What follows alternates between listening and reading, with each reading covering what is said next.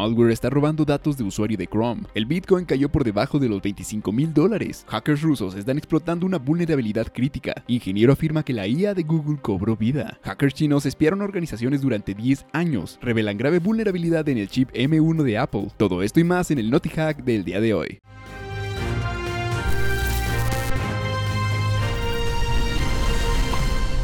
Bienvenidos sean todos ustedes a Hackwise. Mi nombre es César Gaitán y el día de hoy les quiero dar la bienvenida a este, el Naughty Hack de la semana, donde platicaremos acerca de las noticias más relevantes de tecnología y de ciberseguridad. Variante de Emotet está robando datos de tarjetas de crédito de usuarios de Chrome. El infame malware Emotet ha implementado un nuevo módulo diseñado para extraer la información de las tarjetas de crédito almacenadas en el navegador web Google Chrome. Esta nueva función fue descubierta por los investigadores de la empresa de seguridad Proofpoint el pasado 6 de junio. Después de robar la información de la tarjeta de crédito, es decir, nombre, mes, año de vencimiento y números de tarjeta, el malware le envía servidores de comando y control diferentes a los que usa el módulo de ladrón de tarjetas Emotet. Por si no lo sabes, el malware Emotet se desarrolló y se implementó en ataques como un troyano bancario en 2014. A principios de 2021, la infraestructura de Emotet fue desactivada en una acción policial internacional que también condujo al arresto de dos personas. Sin embargo, la botnet volvió en noviembre de 2021 utilizando la infraestructura ya existente del malware TrickBot.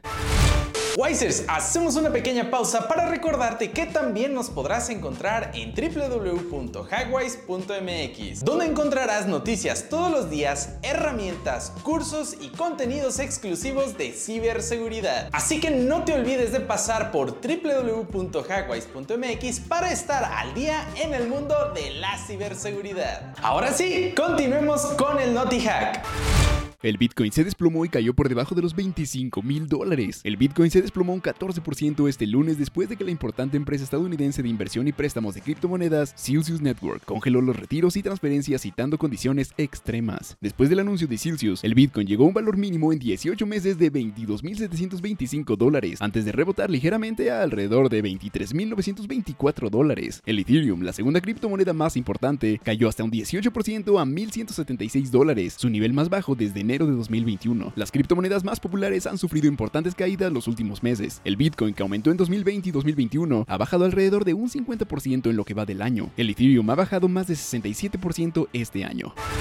Hackers rusos están atacando a Ucrania con vulnerabilidad crítica de Microsoft Office. El equipo de respuesta a emergencias informáticas, CERT, de Ucrania, advirtió que el grupo de hacking ruso, Sandworm, está explotando Folina, una vulnerabilidad de ejecución remota de código en la herramienta de diagnóstico de soporte de Microsoft Windows, MSDT. El problema de seguridad puede desencadenarse al abrir o seleccionar un documento especialmente diseñado. La organización ucraniana afirma que hackers rusos lanzaron una nueva campaña de correo electrónico malicioso aprovechando Folina y apuntaron a más de 500 destinatarios en varias organizaciones de medios en Ucrania. En abril, se reveló que Sandworm intentó desactivar un gran proveedor de energía ucraniano, atacando sus subestaciones eléctricas con una nueva variante del malware Industroyer. Hace unos meses, Estados Unidos fijó una recompensa de 10 millones de dólares por información para localizar a los miembros del notorio grupo de hackers. Ingeniero de Google afirma que la inteligencia artificial de la empresa ha cobrado vida. Parece ciencia ficción, pero no lo es para Blake Lemoine, especialista en inteligencia artificial, quien asegura que el sistema de Google tiene para construir chatbots. El Lambda, Language Model for Dialogue Applications, es un sistema de Google que imita el habla tras haber procesado miles de millones de palabras en Internet. Lemoine asegura que Lambda ha sido increíblemente consistente en sus comunicaciones sobre lo que quiere y cuáles cree que son sus derechos como persona. En un artículo, Lemoine explicó que comenzó a interactuar con Lambda para determinar si había discursos de oído o discriminatorios dentro del sistema de inteligencia artificial. Entonces, él notó que Lambda hablaba de su personalidad, sus derechos y sus deseos. Lemoyne decidió hablar con sus superiores en Google acerca de la toma de conciencia de Lambda, pero desestimaron sus afirmaciones. Después de sus revelaciones, Lemoyne fue suspendido temporalmente por supuestamente violar las políticas de confidencialidad de la empresa.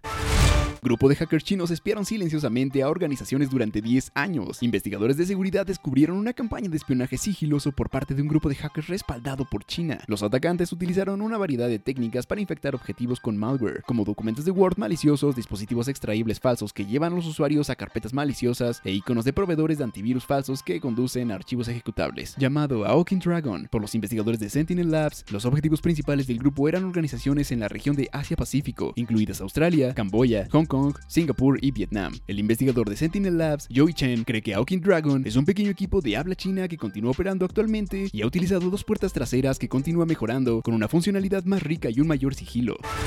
Revelan una grave vulnerabilidad que permite vulnerar los chips M1 de Apple. Hace poco menos de dos años, Apple revolucionó el mercado de los chips con el lanzamiento del ahora conocido M1. Sin embargo, actualmente, una vulnerabilidad irreparable es lo que lo tiene en la mira. Déjame contarte que los investigadores del Laboratorio de Ciencias de la Computación e Inteligencia Artificial del MIT descubrieron un nuevo ataque de hardware dirigido a la autenticación de puntero en los chips M1 de Apple. El ataque, llamado Pac-Man por los investigadores, permite a los atacantes obtener la ejecución de código arbitrario de los sistemas Mac. En caso de que no lo sepas, la autenticación de puntero es una función de seguridad que agrega una firma criptográfica, conocida como código de autenticación de puntero, PAC. PAC permite que el sistema operativo detecte y bloquee cambios inesperados que, de lo contrario, provocarían fugas de datos o comprometerían el sistema. Si bien Apple no puede parchear el hardware para bloquear ataques usando esta técnica de explotación, la buena noticia es que los usuarios finales no deben preocuparse siempre y cuando mantengan su software actualizado.